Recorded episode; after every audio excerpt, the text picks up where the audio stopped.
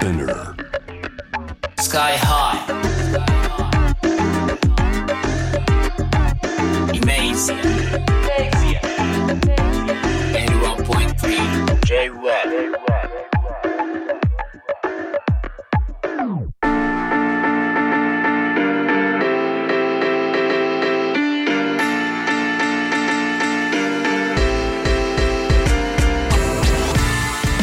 イメージはラッパーのスカイハイです。このコーナーはですねラッパー僕があスカイハイがですね、えーヒップホップを中心とした本当にこうラップミュージック全般世界で7割のシェアを占めると言われているあの巨大のねカルチャーですけれどもこれ特に最近アジアが面白いぞっていうことでアジアの、えー国々のカルチャーとか価値観とか迫っていきます。今週はねアーティストの方ですよ。YouTube を中心に注目を集めているドイツ生まれドイツ育ちの日本人ラッパーブルーミオさん。結構ね SNS とかでこうバズをね起こしていたのであのヒップホップラップミュージック興味あるかある方はあれ？この人見たことがあるぞ？なんていう人かもしれませんけれども今日はブルーミオさんにつないでインタビューしていきたいと思います、えー13歳の頃からラップを始め2005年にもドイツでデビューしてるんですね。両親はもう共に日本人ということですから、えー2009年に発表したシングル「Hey Mr. ナチ」というですねネオナチとの対話を試みた楽曲。これが評判となって YouTube で1700万再生。もう大ヒットですよ。それがあってドイツの若者から広く知られる日本人ラッパーとなっていたんですけども2016年には日本に活動拠点を移してるんですね。これあの何がそうさせたのかというかね。それでは早速つなげてみましょう。ブルーミオさんよろしくお願いします。こんにちは。よろしくお願いします。ブルーミオです。すごいあの素敵な笑顔の本当にあのあの SNS とかで拝見してたあの素敵な笑顔のママのブルーミオさんがいらっしゃいます、素敵、素敵。あなたほど素敵じゃないです。いやいやいやブルーミオさんにもうかないませんよその素敵な笑顔は ちなみにあのそうなんですねブルーミオさんその僕もあの最初にこう知ったのは、えーいろんな日本のラッパーのこうモノマネをしながらねあのずっとこう言いそうなことでバースをキキックしていくものだったりとか。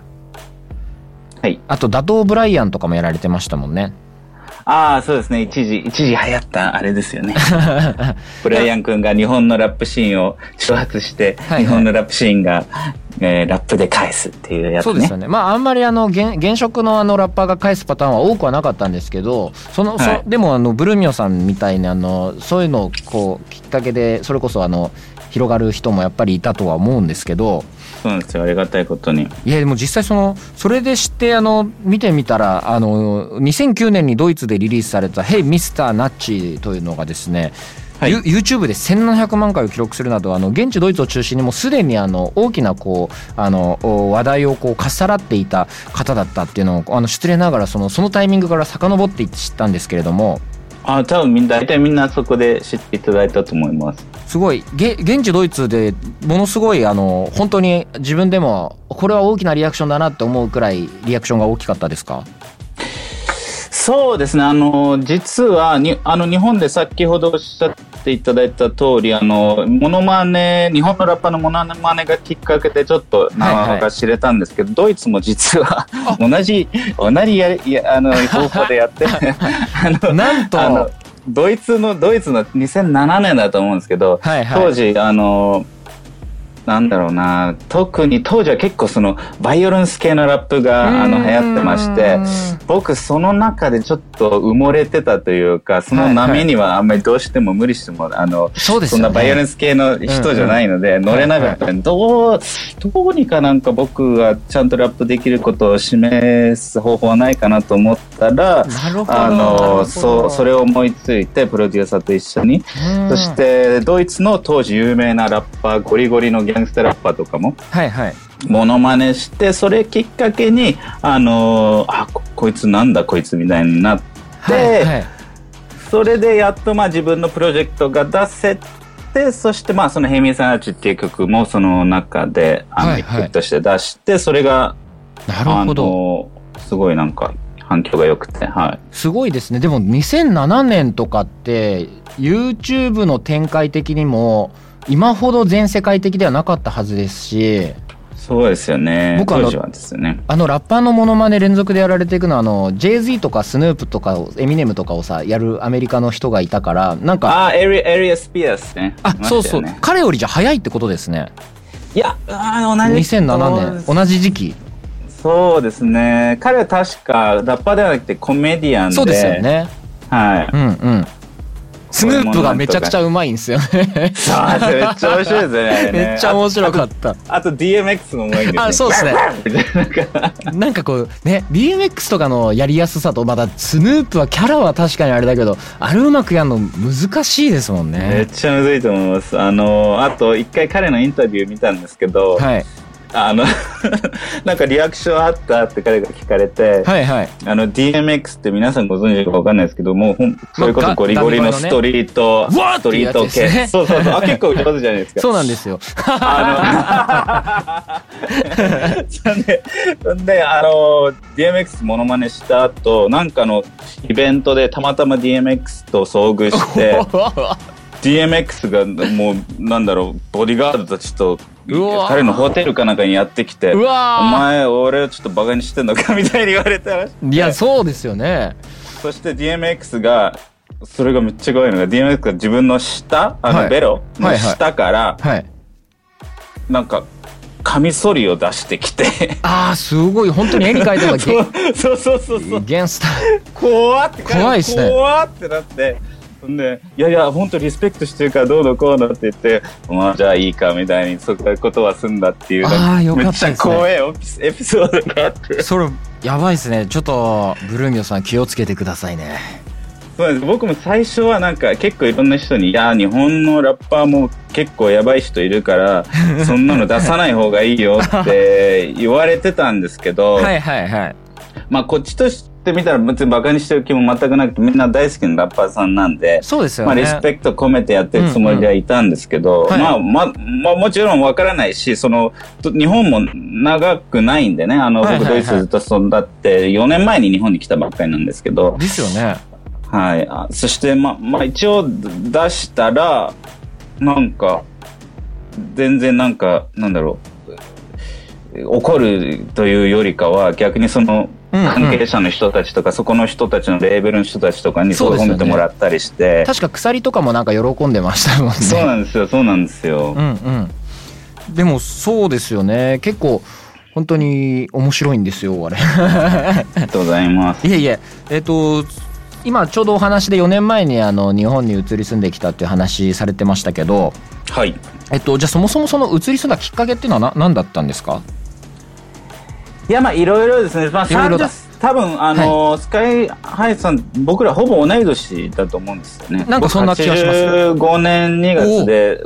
僕86年86年の結構終わりの方ですよね。10 12はい12月とかですよね。はいあの、なんでちょっとわかるかもしれないですけど、僕30歳に4年、4、5年前になって、なるほど。ずずっとあのー日本に来たい来たい日本語でもラップしたいって思ってたんですけど、はいはい。どうしてもなんかやっぱりその、うんうんうん。アルバムやってツアーやってアルバムやってツアーやってってドイツ語でね。そうですよ続ねいたのでなんかいまいちタイミングがないし、まあうんうん。まあ、もちろんドイツから活動をして日本語でラップするっていう可能性もあったんですけどなんかやっぱり現地の空気を吸わないとやっぱりヒップホップってそうですよね。どうしてもなんかその、うん、ちょっと違うのかなって思ってまあ、ドドイツにいながらわざわざ日本語で語るべきストーリーっていうのは確かにあなかなか存在しなさそうな気がしますもんね。誰も共感しないんですよそうでしょうね。ドイツのあるあるを語られても誰も共感しないでしょそうですよね。でもなんか日本で日本語であの活動したいっていうそのモチベーションとか欲求っていうのはどこから来てたんですか。いやなんなんでしょうねやっぱりその昔、まあ、現地校に通ってってずっはいはいとそんなに日本,、日本にしょっちゅう来てた行ってたわけでもないんですけどまあなんていうか年を取るにつれてなんとなく日本が住んだことないんですけどなんとなく恋しくなってきて。ああすごいなるほどルーツですもんね。ルーツなんですよ。うんうんルーツなんで、あとまあ、当時一緒にずーっとやってたプロデューサーと、なんちょっと、なんか新しうん。い世界が見たいな、なんなんかアルバム4枚出して、なんかずーっと同じ人とやってきたんで、はいはい。なんか違う景色が見たい、なんか自分、自分ずっとなんか同じことをやってる気がする、みたいな、うんそん。な気がして、なんか、うん、うんそうなんですよ。なんかドイドイツ語の韻大体全部踏んだなみたいな感じ感情も湧いてきて、なるほどこれ以上踏む韻ねえなみたいな。ああすごいじゃあなんかそのあのクリエイトとかのモチベーションがあのなんか新しいものっていうのになった時にそのルーツにたどりなんかあれですねケンドリック・ラマーがアフリカ行った時の話もなんかそういうのありましたねあああったんですね。なんかそうかもしれないです。そうそうあのアフリカのなんかこう地に今あの踏み入れることにはなんか大きな意味があるみたいな話をなんかししていましたけどそのそれもそうですねルーツに関わる話だったのでそうなんですよ。どっかどっかねど誰か日本猿が呼んでたんですよ僕を。なるほどは 猿じゃないですかそれひょっとして あ猿が呼んでたのかもしれないですね。ややこしい話になっちゃってややこしくなっちゃってですね。あのちなみにそうやってこういらっしゃって、えっとどどういうふうにあのあの映りましたか？その目には。あの言ったら2016年。まあちょうどだからフリースタイルダンジョンとかの時期とかですね。ああそうですね。もうもう流行りに流行ってた時ですね。なんかこうでそのその直前までっていうのは本当にあの廃れていたところでもあったりしたのでそれこそ、はいはいはい。あのドドイツとかはもうその2009年2015年あのずっといらっしゃった間とは全然状況あの環境は当たり前ですけど状況、はいヒップホップの置かれる置かれている立場や環境っていうのは全然違ったと思うんですけどはい。その中でどういうふうにこう映りましたか？その日本のヒップホップシーンラップミュージックっていうのは。いやーあのまあ一番の違いで言うとやっぱりドイツは、まあ、アメリカとかもそうなんですけど、はいまあヒップホップがもう本当にうんナンバーワン売れてるね音楽なんですよ。そうですよね。普通に大体ヒットチャート、オリコンみたいなものだとトップ10に大体2、3曲ヒップホップの曲が入ってて。そうですよね。まあ多い時は本当ねトップ20に17曲とかある時ありますからね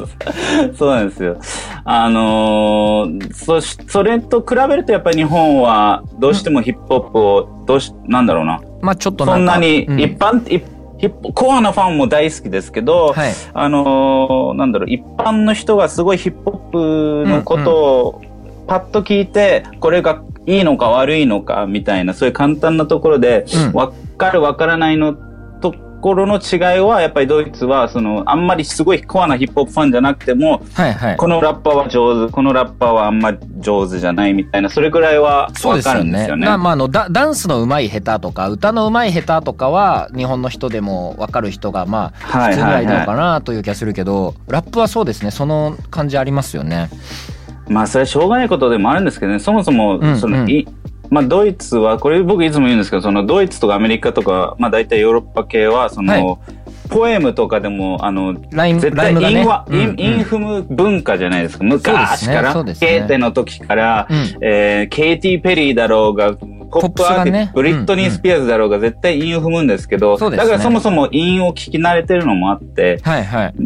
日本だと本当にその、いわゆるこういうヒップホップの韻はもうレゲエとヒップホップの人が初めて、まあ数十年前に始めたことなんで、まあでも結構ね日本のあの音楽シーン遡るとやっぱ実は松本隆さんとかねあの結構あのそれこそまあ党員客員みたいなのやっぱあの伊藤聖光さんとかから聞くと昔からあったっぽいんですけどどうやらその音楽バブルの2000年代1990年代後半くらいから、はい。ななんかおかしくなっていったんだよね。あそうですね。まあまああの時日本にいなかった。別にそれはあのおかしくなってったっつうのはなんかまあなんか否定まあまあうん批判的ではあるべきかもしれないけど否定的ではないんだけどまあまあそれは置いといて、でもそうですよねあのちょっとこうおラップミュージックだったりヒップホップシーンっていうのはあの大きいものではなかったしあのやっぱ色色物としてあの音楽業界でも扱われている時代は長かったです確かに。そうですね。ただ僕はすごい思ったのが、その分、そのなんか、まあ、ラッパーさんたちはもちろんそうなんですけど、その裏方でやってるレーブルの人たちとかも、はいあはいとそういうイベントやってる人たちの、はい、なんか、ラップに対するなんか誇りとか愛情っていうのはずっとドイツより深いなって感じました。ああそうあすごいなんかあれですねあのちょうど韓国のラッパーのねみんなと話してた時もあの、はい。えっ、とお韓国はそのすごいこうあのおそれこそセールスとかも含めてあの、はい。すごい国民的にヒップホップラップミュージックがなあはい。の一気になってすごいねみたいな話になったらでもやっぱカルチャーとしての愛情はなんか、うんうんうん。あの日本の方がカルチャーとしてヒップホップを愛してる深さが強い気がするみたいな話でいやいやなんか韓国はすごいいやいや日本はすごいみたいなおお互い言い合うっていうのがなんかあったんだけどまあいい関係性ですね。ですね。えー、なるほどなるほど。あ、あともう一つ、はいあのーちょっと思いついたのが、はいそれがもう多分一番のドイツと日本のヒップホップの違いが、はい。あんまりヒップホップは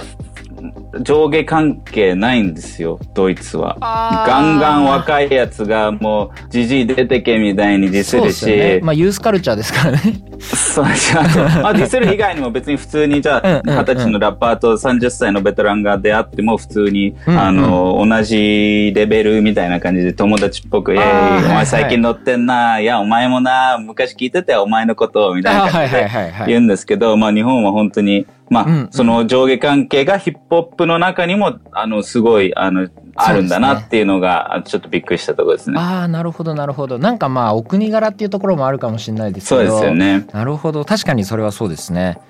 で実際2016年からこここ201920くらいまではどうどういった形で日本で活動されてたんですか？いや、あの、まずは全く誰も知らなかったんで、はいはいあの、まあ、こっちに来て、はいえーじゃあ、とりあえず、誰、だ、どこに行けばいいのかも、だ誰と知り合えばいいのかもわかんなかったんで、そうですよね。とりあえず、まあ、あの、まあ、なんだろう、ちょっとひ趣味でヒップホップやってる友達とかいたんで、はい。あのーまあそういう方の、そういう子の友達とか、プロデュースやってる子たちと繋がったりなる、あとまあいろんな、なんかイベントに行ってみたり、うんうんうんななんだかんだし、なうななんだかんだなんかいい出会いがありまして、なんかプロデューサーさんとかもとね、出会って、まあ、なんか知らないうちに。いろんな人と繋がってて、ちょっとよくわかんないです。でも、いやでもなん分かる気がします。あの普通にやっぱあのブルミオさんラップのスキルがこうある方なのでなんかおのずとラップしてるうちにそういう風にこう導かれやすいっていうのは特にあのインターネット発足以降はそのスピードも速いので、そうですよね。はい、なんか納得するところがすごくありますけどその中でそのサルとかですね DO さんやカンさんあとコウとかをこう、はいあのモノマネでね数珠つなぎしていくあの、はいラップのあの SNS に投稿されたのがすごい話題になりましたけどはい。あのそれはやっぱあのドイツのドイツでね一回その成功例があったんで2回目だったっていう話でしたけどはい。やっぱそのなんでしょうちょっとこれは話題になるぞっていう狙いはやっぱりありましたか？はい、めちゃくちゃありました。あの 正直な気持ところ。ちいい。そうですよね。いや、それ以外、なんないかそのですもんね前、確か普通に歌出してうんやってたんですけど、うんはい。あの、まあ、特に注目されることもなく、はいはいはあのー、大体その聞いてもらってたのが、まあ、デオ作って出しても、まあ、いうんうん。見てもらって5000人とかだったんで、はいはいはい。それも大体昔のコアなドイツのファンが インターネットのねおかげでね。インターネットのおかげで日本語わけわかんないのに見てくれるっていう感じではい。なんかあのうん。そうなんですね。全全然何もなんなんパッとせず。うんうん。ただその曲はまあ前から作っていたんですけどある程度。はい。ただまあといろんなとこから「いややめとけやめとけ」って 言われてまして。まあでもね別にそんなね失うものがあるかって言われるとそんなことないですもんねそこで勝勝負したからって。そうなんですよ。あとまあぶっちゃけそんなにし、うんうん。なんだろうな失礼なこと言言ってないですなのかもんね普通になんかあのね別にあの僕部外者ですけどなんか普通になんかあ愛じゃ愛のあるというかね。あそうだね。そうなんですよ。あれすごいなんかみんなねと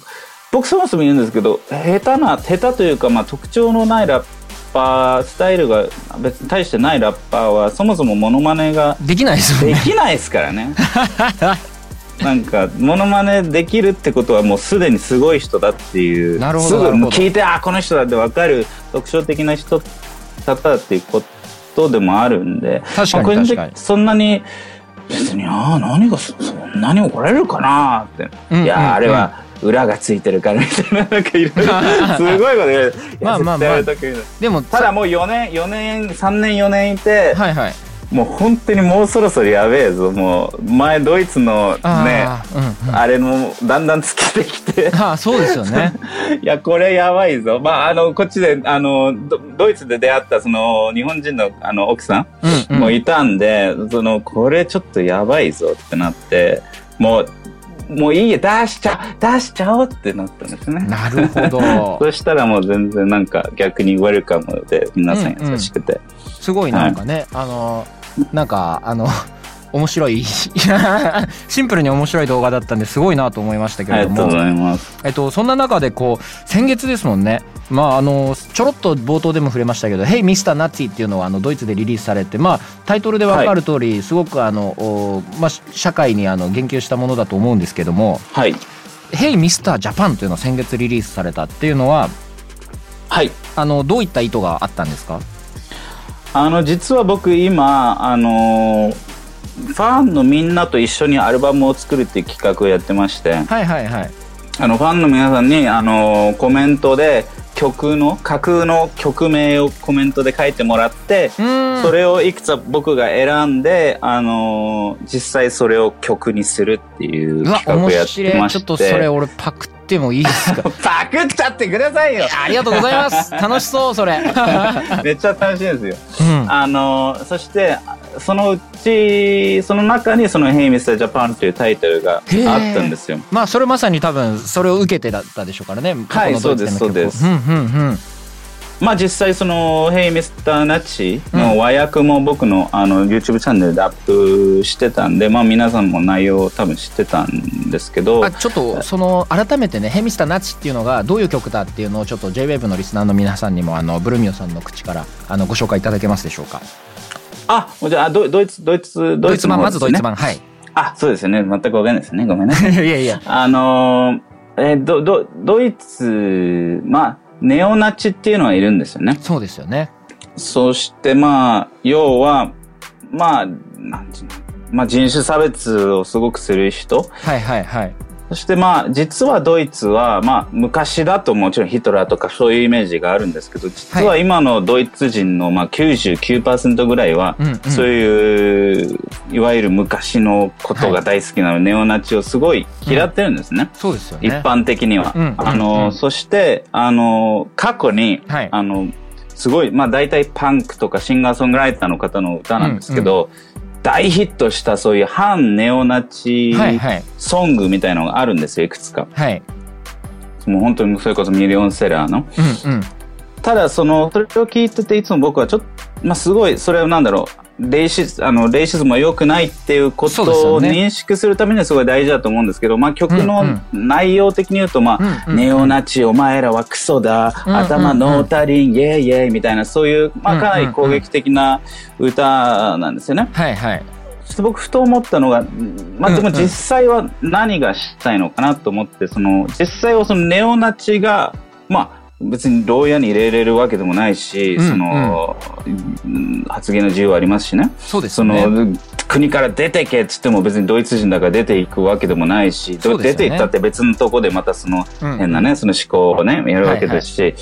じゃあ、唯一の可能性、ね、あれは、その、ネオナチを、はい。ネオナチじゃなくすること以外ないんじゃないかと思って、そうですよね。ただそのネオナチがお前はバーカだ、クソだって言言われたところでネオナチうんうんが確かにそう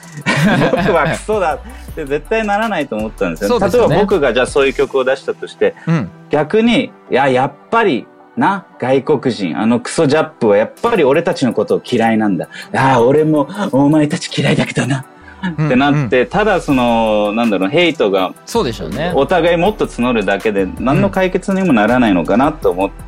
そうですね。でそう思います。逆にじゃあその辺なミスターナッチにちょっと歩み歩み寄る歌を作ってみたらどうなのかなって思いまして、そのうんうん。僕は本当は人間だし君と同じ痛みも喜びもなんかいろいろあるんだよってちゃんと説明してあげつつなんかそのでも君がやってることは本当はこういう人が悲しんでこういう気持ちになってみたいな。そういうなんかもうちょっと歩み寄るような曲を作ってそれがすごい斬新だっていうことでそれがめっちゃバズっって、はいはい。あの当時実際そのドイツのネオナチ昔ネオナチだった人たちからメールが来て、はい。いや君の歌のおかげで僕はあの、うん。そのネオナチのサークルから抜け出すことができたよとか素晴らしいそういうメールもいただだいたんですごいそれは嬉しいことだったんですよね。まあラッパー冥利に本当に尽きるあのエピソードだと思うんですよねはい。でもその中で「えっと Hey Mr. Japan」っていうのがリリースされたということだったんですけど、えっとおきっかけとかはやっぱりあったんですか？あのそのあきっかけとかあったんですかっていうかあれだけどその、はい。あまあそうですね。まあやっぱ日本はうんとまあここ数年ずっとそうですけどでえっとやっぱ新型コロナの感染拡大を受けてからやっぱりその差別とか分断みたいなところに関してはあの加速をしている状況でもあったりすると思いますしはいあのそれこそこうなんかガバメントとかも含めてちょっとこうわい雑として混沌としている状況ではあると思うんですよね国家の状況として。そうですよね。そういったタイミングでこうリリースされたっていうのはなんかなかなかこうあのタイミタイトル的にはもろもろ連想する人もいるだろうし勇気のいることだったのかなとも思うんですけれどもあまりはい。カジュアルに作られた感じですか？それともやっぱりじくじたるものはありましたか？いや、あのーやっぱりその政治的、まあ政治的発言はい。にだけなわけではないんですけど、そもそもうんうん。日本という、日本という国はなんかアート的になんかぶっ飛んで自由に活動してる人はたくさんいるんですけど、なんかはい。意見を強く言う人はあまり、そもそも日本ってあまり意見を言う文化じゃないじゃないですか。そうですねなんかそのドイツだと学校でもそのはい。テ,ストの点数以外に手を挙げてうんうん。自分の意見を言ったり発言することによってあの成績が上がるんですよ。はいはいはい。そうですよね。そういうのありますよね。逆に日本はそういうどっちかというとその空気を読んであまりその、なんか悪いことがあってもその偉い人に歯向かわない的な文化がですごいあるので、それはもちろん僕も日本人なので、はい。それはあの承知の上で、はい。あの発言しました。だだからこそ、でもそのなんだろうな、そこで。おいバカレイシストっていう曲をなんか作っちゃうとはい絶対ダメだしそうですよね。ななんか分かってもらってなんぼかなって思ってな,、うんんなんですか、うんうん。できるだけ優しい形にして、うんうん。逆にその日本人の僕日本人としてはい。外国で受けた差別をまず、説明するじゃないですかどういう気持ちなのか、そもそもなんか差別っていうその